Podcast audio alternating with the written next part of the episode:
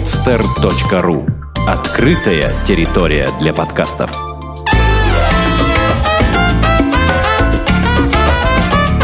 «Одинокая планета» с Марией Киселевой. Здравствуйте, с вами подкаст «Одинокая планета», меня зовут Маша Киселева. Каждую неделю мы пишем для вас путеводитель по одному из интересных городов или регионов мира.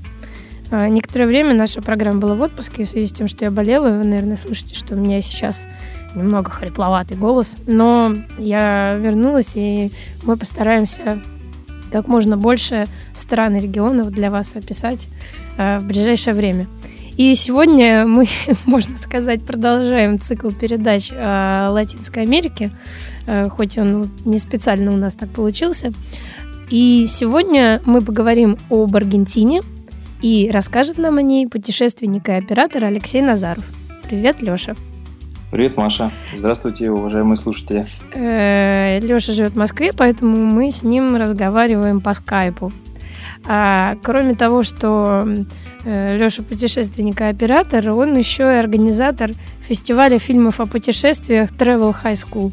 А, я хотела тебя попросить чуть-чуть о нем рассказать, потому что это как раз э, про, по нашу душу, я бы сказала, фестиваль э, фильмов о путешествиях. Да, Маша, спасибо тебе большое. А, друзья, хотел бы вас пригласить э, участь, участвовать в нашем фестивале, который называется Travel High School, который пройдет в мае следующего года. А, мы хотели бы предложить вам участие, э, чтобы вы участвовали своими, при, при, при, присылали нам свои фильмы, а, значит, э, у нас будет, планируется две программы. А, шорт-программа, фильмы, которые будут до 5 минут, и основная программа, которая будет состоять из фильмов до 15 минут.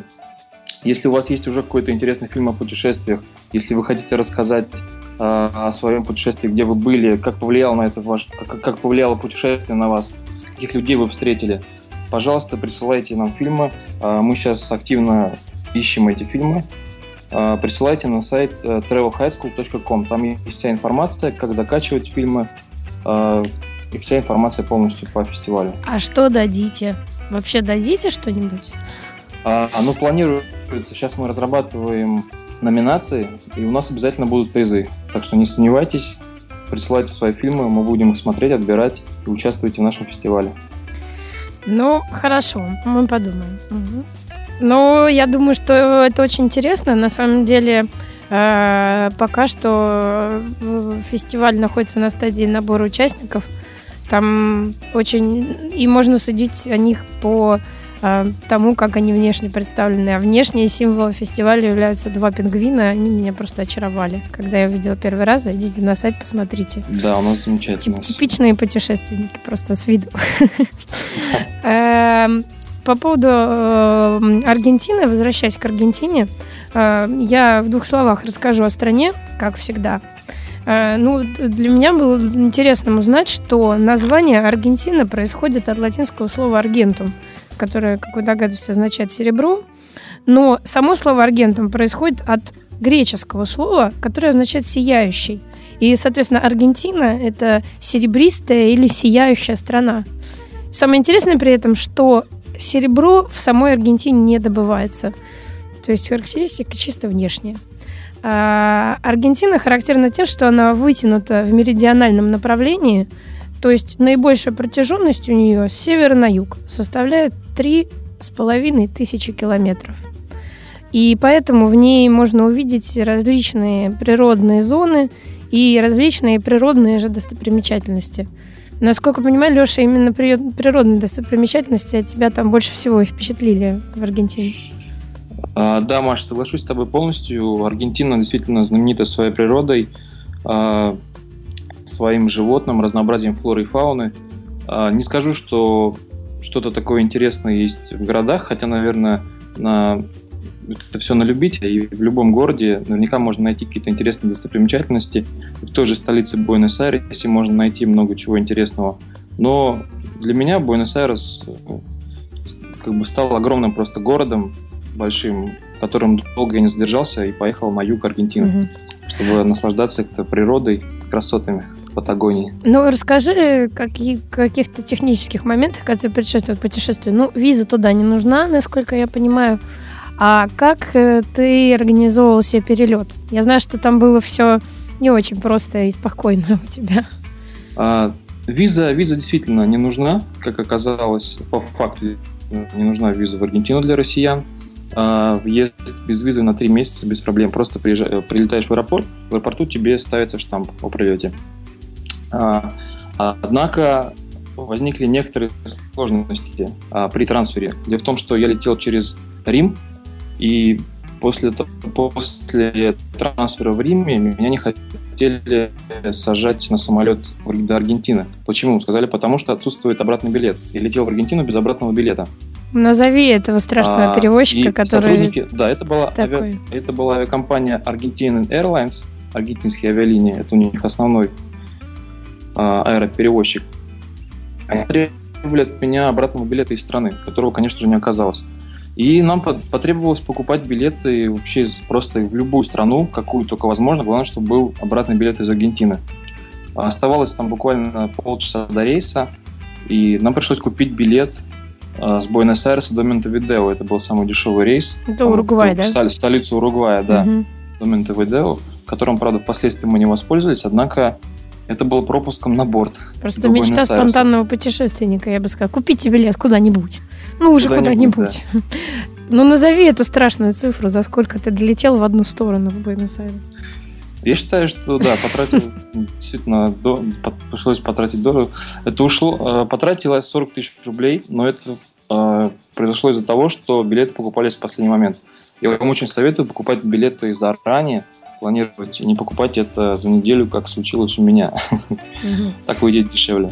Ну, э, я коротенечко расскажу, сколько все-таки стоит билет, если не следовать примеру Леши, а покупать билет чуть-чуть заранее. Хотя, на самом деле, конечно, обычно люди покупают Латинскую Америку, насколько я понимаю, сильно заранее, то есть бывает там за полгода даже. Ну вот если покупать за месяц, а, то э, в данный момент наиболее интересное предложение у авиакомпании Air France. А, билет до Буэнос-Айреса и обратно а, с пересадкой, соответственно, в Париже.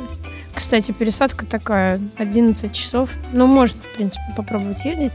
32 тысячи 87 рублей. Собственно говоря, множество билетов.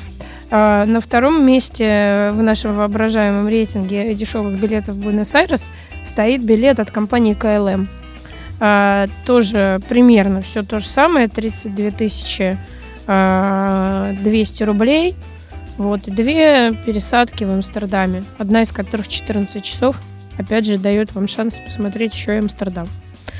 Вот, то есть, э, другими словами, билет должен стоить 40 тысяч две стороны, а не в одну. Но вообще такая спонтанность, она вызывает уважение. Купить билет за три дня – это круто. А, да, однако да. Не, не стоит забывать, что билет покупался в один конец, а в один конец цена объективно дороже всегда. Ну да, идет. всегда там, в принципе, примерно так и бывает обычно. Равная, равная цена. Что в один конец, что в два. А, расскажи, пожалуйста, как ты планировал свое проживание там? То есть бронировал ли ты что-то заранее, или ты, собственно, рассчитывал, что приедешь и жилье себе там как-нибудь найдешь? А, по большей части планировалось скорее второй вариант, именно по приезду искать жилье, как-то уже на месте ориентироваться. Однако с помощью чудесной системы серфинга, надеюсь, слушатели уже знакомы с этой системой, а, конечно, заранее планировали в Буэнос-Айресе остановку у кого-то из каучсерфинга. Mm-hmm. И удалось найти, удалось найти двух человек, э, и мы остановились на, две, на, на одну неделю. В Буэнос-Айресе были неделю. Mm-hmm. После, этого, после этого уже поехал в провинцию Патагонию. Угу. Отправились дальше. Ну, там, э, так сказать, хаучсерферов много, и они хорошие, милые люди, или там так... Ну, как бы, как я так понимаю, в Латинской Америке часто бывает, что в больших городах кто-то есть, а чуть отъедешь, и, собственно, уже никого и там и нет из каучсерферов. А вот, вот с этим, да, вот была проблема, с которой столкнулись по каучсерфингу, в том, что в Буэнос-Айресе, как в крупном городе, э, там, конечно же, знают, что такое каучсерфинг, и достаточно много людей, которые это практикуют. Однако уже в провинции, уже если даже просто зайти в систему каучсерфинга и кого-то поискать, уже невозможно, ну, очень мало, практически без вариантов. Угу. Поэтому приходится рассчитывать на себя, рассчитывать э, на хостелы, хостелы, которые есть везде всегда, а рассчитывают на свою пресловутую палатку, с которой, собственно, с рюкзаком и палаткой, с которой я поехал. Вот. Угу. В Буэнос-Айресе никаких не было проблем. Мы остановились совершенно замечательных людей. У одного местного жителя, его звали Пабло, который пригласил нас потом в семью на Рождество. Мы замечательно совершенно провели Рождество прошлого года. И один был э, канадец, Фред. Он из Канады приехал в Буэнос-Айрес и поселил нас просто в своих шикарных апартаментах на 13 этаже с бассейном на крыше. Никогда бы не подумал, что каучсерфинг может такое тебе подарить. Спасибо огромное. Вот говоря по поводу палатки, ты до эфира говорил, что у вас была какая-то интересная история с пересечением границы Аргентины с Чили, по-моему. Тоже связанная с ночевкой. Расскажи, пожалуйста. А, да, все верно. Была забавная история, когда ехали автостопом а, обратно уже с юга, с Ушуаи а, на север Аргентины. А, там приходится пересекать сухопутную границу Аргентины и Чили. И так получилось, что уже пересекали границу, когда было уже темнело, уже такие сумерки начинались. И вроде бы все нормально, мы прошли, прошли все штампы. И вдруг водитель... А, мы ехали стопом на фуре. И водитель вдруг говорит то, что, ребят, меня не пускают, потому что у меня какие-то проблемы с документами, новая машина, меня не пускают через границу. Угу. Мы такие, ну ладно, что делать? Что делать? Ничего, Ничего страшного, будем искать машину. А уже темнеет, и, как бы, как правило, ночью никто не останавливается. Угу. А мы пока находились на границе, на самой прям на этой границе. И вот мы там показали, все прошли через сканер все наши вещи, все посмотрели. И мы офицеру начинаем рассказывать о том, что вот такая ситуация, что-то надо делать. А, еще важный момент. С нами к нам присоединился еще один... Ну, познакомились в, в, в, в Ишуае познакомились с одним чилийцем. А, Ихидио его звали. И он ехал домой к себе в Чили. Ну, как бы вместе с нами поехал тоже стопом. Вот. А, и объяснили, стали объяснять офицеру, что так и так, вот едем, пересекаем границу автостопом. А, ну вот машин, машин, машину не пускает. И офицер сказал, что давайте, ребята, оставайтесь здесь ночевать на границе, прямо в помещении, где стоит этот э, у них досмотровый блок, этот сканер вещей. Оставайтесь здесь ночевать, а завтра утром я вам найду машину, договорюсь, и вы поедете дальше.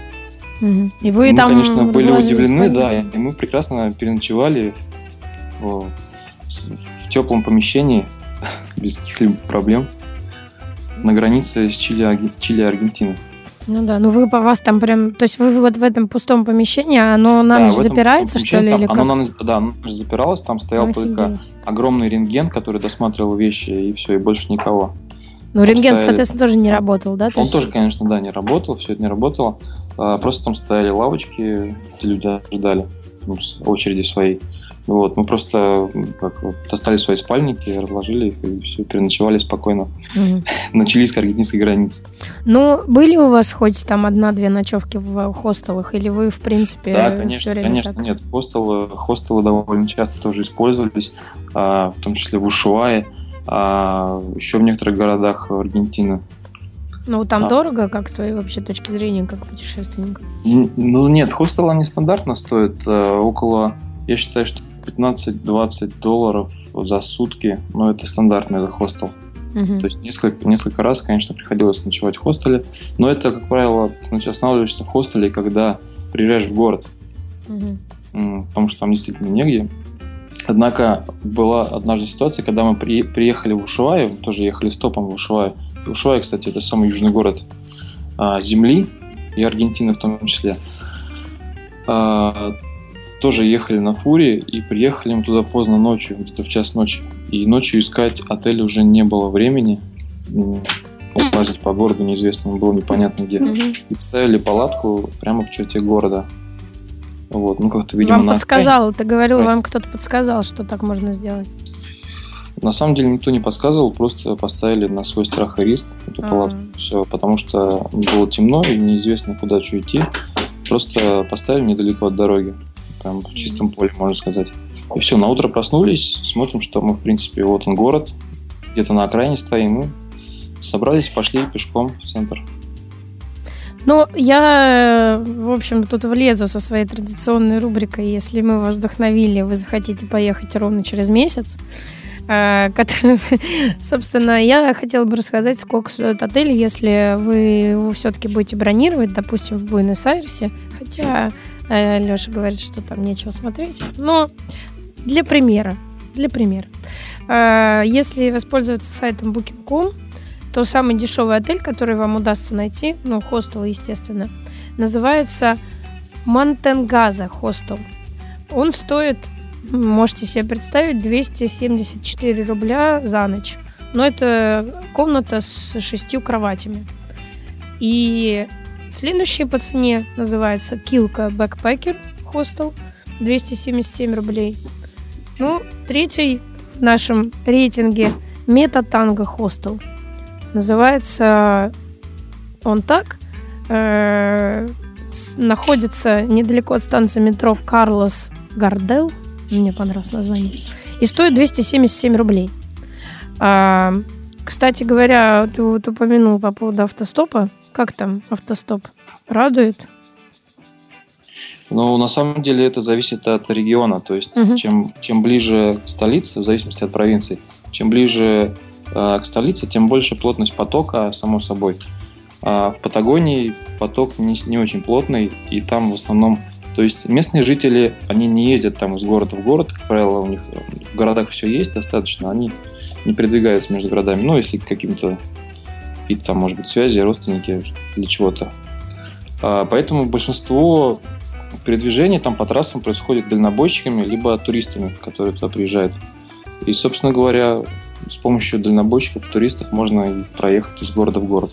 В принципе, э, на уровне, на этапе подготовки читал о том, что в Аргентине не очень хороший автостоп, но по факту оказалось достаточно неплохой. Однако все-таки были моменты, когда приходилось 500 километров проехать за 4-5 часов, а бывало, что 500 километров за 3 дня. Мгм. Ну, то есть по-всякому бывает. Да, конечно, абсолютно. Ну, давай тогда э, важный еще момент надо отразить обязательно э, по поводу аргентинской еды. Как э, ты вообще там питался? Как вы питались? Ели ли вы что-нибудь на улице? И угощали ли вас ваш, ваши каучсерфинг-друзья какой-нибудь вкусной едой? А, да, насчет еды можно сказать тоже а, важный момент. Ну, насчет себя, так скажу, что на улице я не питался, на улице мы ничего не покупали, старались не покупать, потому что а, ну, как-то неизвестно было, что покупать точно. Либо, либо мы покупали то, что нам советовали люди, у которых мы останавливались, да, вот по каучсерфингу, Мгм. а, сами вот так просто на свой страх и риск как-то не приходилось. Поэтому мы заходили в супермаркет, э, находили то, что нам нужно. А, У меня был с собой газовый баллончик небольшой, который можно было приготовить. Ты так говоришь, газовый еду. баллончик. Газовый баллончик, в смысле, мирный. Ну, в смысле, да. Газовый мирный, в смысле- баллон. В смысле, да, газовый баллон, в котором для, а, скажем так, для, для организования кухни в полевых условиях. А, Ну, ты его там купил или ты как? как? Ты же не мог его в самолете провести. Ну, на самом деле, я его здесь купил еще в Москве, а просто потому что я, может, не досмотрел, я положил его в рюкзак и провез через границу. Нормально все Ничего пролетело. себе. Да, ну, впоследствии друзья-путешественники рассказывали, что они так делали не раз, это нормально. Не, ну все нормально, только я...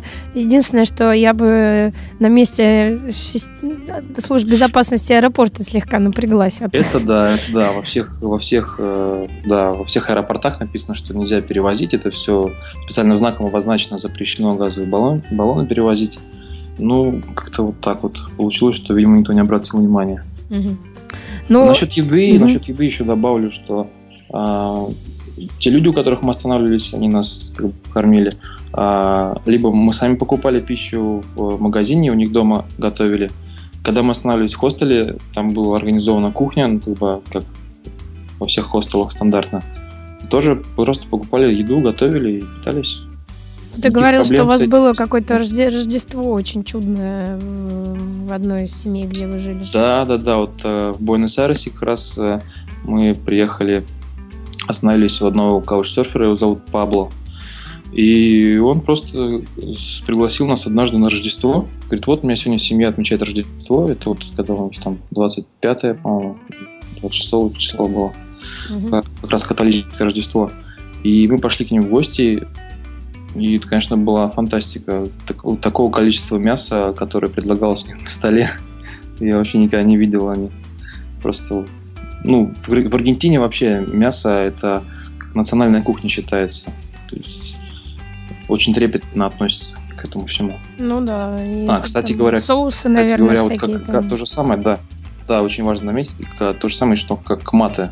Мате это такой зеленый чай. Ну да. Креп, крепкий зеленый Сейчас чай. Сейчас уже вот все в курсе, я думаю.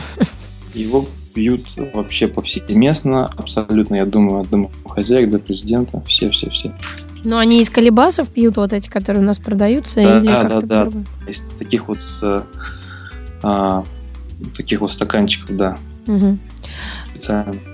Ну, давай тогда потихонечку переходить к разговору о достопримечательностях. А, я хотела бы, опять же, в двух словах сказать просто формальные вещи какие-то об Аргентине в этом плане. А, ну, есть город Буэнос-Айрес, который имеет недолгую историю, в общем-то, а, поэтому в нем действительно долго обычно не задерживаются. Есть э, вокруг Буэнос-Айреса несколько курортов, там курортный городок Тигры, а, ну, лежит э, в дельте реки Парана. Ну, основные, конечно, все вещи сосредоточены а, вокруг каких-то природных достопримечательностей. Водопад Игуасу рекомендуют посетить путеводители. Потом юг страны, а, самый юг, а, местность, которая называется Патагония. Это дикая пустынная равнина, которая занимает вот, практически всю эту Патагонию, суровый климат. Но есть какие-то вещи, которые интересны. Э, городок Эль-Калафате и э, там, несколько озер. Ну, все это, все это там, очень интересные вещи. Часть занесено в список всемирного наследия ЮНЕСКо. И, соответственно, огненная земля. Мне очень понравилось, в одном путеводителе было написано «Это район нефтяных промыслов, овец, ледников, ветра и рыболовства. Да, вот именно... Я, да, когда я представила все это вместе, мне стало интересно. Терра дель Фуэго она называется. Угу. Как раз самый южный регион Аргентины. И на, э, на этой земле находится самый южный город Земли, который называется Ушуая. Угу. А расскажи вот... Э, знаешь, прежде чем говорить о достопримечательности, я хотела задать один вопрос, а, пока мы не ушли в высшие сферы. Э, если вот если ты не едешь туда как турист, если все там для тебя специально не делают, есть ли какое-то э, что-то, что связано с танго? Потому что аргентинская танго, да, есть такой, ну, стереотип.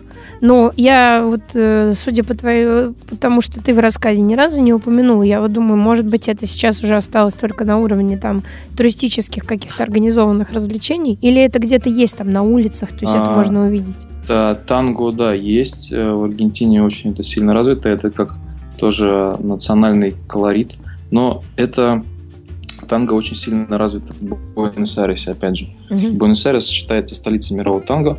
А, там есть даже район, в котором каждые выходные просто целая улица, она перекрывается, и люди танцуют, э, ну, люди, которые мастера проводят мастер-классы, угу. люди, которые умеют танцевать, танцуют, играет музыка. Также существует множество клубов, множество клубов. Кстати, в один из клубов э, я посещал, а, где просто любой желающий может прийти, и ему будут базовые какие-то уроки танцев, уроки, уроки танго. То есть все это на самом деле есть, и это не да, только это для все туристов. на самом деле есть, да, просто это как бы э, сосредоточено в большей части в Буэнос-Айресе, в столице. Угу.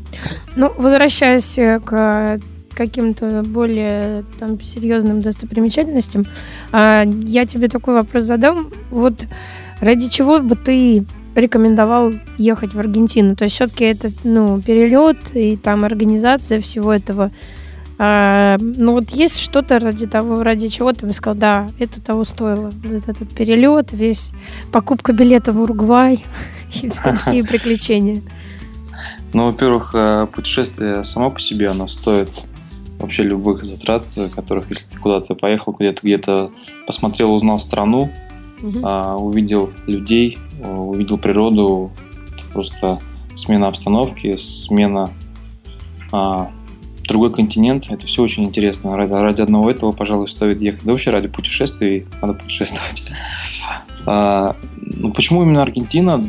Там, да, я думаю, что есть места, которые действительно стоит посетить 100%. Обязательно стоит э, посетить э, национальные парки. С, есть там есть национальные парки на побережье Атлантического океана. Это где обитают пингвины, пингвины Магеллана. Существует вот одно из крупнейших ареалов обитания пингвинов в Аргентине, это бухта Пунта-Томбо. Там огромная береговая линия, огорожена, огороженная территория, где обитают тысячи-тысячи этих особей пингвинов. И туда привозят, привозят людей, которые просто ну, по специальным тропинкам огороженным они ходят и просто смотрят, как вот наблюдают за жизнью этих пингвинов. А пингвины ходят, им все равно просто повсюду, их много, тысяч, тысячи. И к ним, конечно, запрещено прикасаться, но они в такой близости от тебя находятся, что ты просто не можешь не потрогать их, не погладить. То есть все-таки ты нарушаешь запрет на пингвине неприкосновенность? Да, я все-таки один раз э, погладил. И как пингвина. на ощупь пингвин? Ничего, он такой мягкий. Он как, как птичка вот. на ощупь или как рыба? Да, у него прям такой вот, как будто перья такие, микро маленькие, такие mm. перья, прям вот вот Прикольно. волос, волосяной покров. А перьевой, скажем так. Вот, э, что еще? Потом а... обязательно стоит mm. посетить э, ледник Перита Морена. Наверное, знаменитый на весь мир э, ледник Перита Морена, действительно. А, это третий ледник в мире по запасам пресной воды. Ну, ну это тоже, то есть тоже какая-то смотровая площадка, да, насколько я понимаю, там, ты приезжаешь? да, смотровая площадка, там все организовано. В Аргентине очень грамотно организованы национальные парки. Они там действительно берегут природу, следят за этим, за всем. А, все четко огорожено, куда ходить можно, куда нельзя. Причем а, тропинки проложены не прям не по самой земле, чтобы люди там протоп... проходили, топтали землю, а над землей проложены такие из деревянных досок специальные тропинки, mm-hmm. чтобы, да, чтобы люди не касались просто земли, не ходили по земле, не вытаптывали растения, не мешали живности. Да. Все очень здорово организовано. А я хотела тебя спросить, наверное, последний вопрос. А до этих вот мест, до ледников и до пингвинов милых, как э, ты ехал как-то организованно, или там можно в городах найти автобусы, которые туда ходят, и самим туда добраться? Да, да, есть такие тоже. Автобусом тоже можно передвигаться. Это абсолютно нормально. Э, и бывали моменты, когда м- трудно было застопить автомобиль. Ну, например, э- из Буэнос-Айреса было не очень безопасно выезжать, потому что очень большой город, и пришлось купить билет на автобус до города, который находился в 500 километрах к югу от Буэнос-Айреса до Пуэрто Пирамидеса. А вот. А дальше уже с, с этого города уже постепенно передвигался автостопом. Но иногда использовались автобусы. Но большая часть, конечно, автостоп. Ну, ты все эти места больше по путеводителям находил, или ты заранее уже выстроил всю схему, как ты куда и откуда поедешь? А, ты знаешь, вот э, в этом путешествии стало понятно, что лучшие путеводители – это местные жители. Угу, потому что... Так. А на каком языке? Ты говоришь по-испански? На испанском, да. А, на испанском. Ну... ну, я, скажем так, не очень его говорю. Я путешествовал со спутницей, вот она свободно владеет испанским. А, я так базово владею, скажем так, немножечко совсем. Mm. Больше я, конечно, больше с английским дружу. Вот. И возвращаясь к людям, люди – это лучшие путеводители. Они действительно могут подсказать, рассказать, они могут сказать, что вот лучше на этот, по этой трассе лучше не ехать, потому что а на юг туда мало едет автомобилей. А вот э, лучше обратно, когда будете возвращаться на север, лучше по этой трассе езжать. Ну, собственно говоря, лучше по этой трассе езжайте. И скажу я вам, имею в виду, что выбирайте Аргентину. Когда вы будете в следующий раз планировать какое-то большое путешествие, потому что пингвины есть только там и в Антарктиде. Но в Антарктиду сложно, и мясо там невкусное, наверное, а в Аргентине вкусное. Э, у нас сегодня был рассказ про Аргентину от путешественника, оператора э, Алексея Назарова, который, кроме того, является организатором фестиваля Travel High School, в котором «Одинокая планета» активно приглашает вас поучаствовать. Собственно говоря, это был подкаст «Одинокая планета». Меня зовут Маша Киселева. Я надеюсь, что мы с вами встретимся э, обязательно через неделю и поговорим о какой-нибудь еще интересной стране. Всем пока. Спасибо, Маша, до свидания.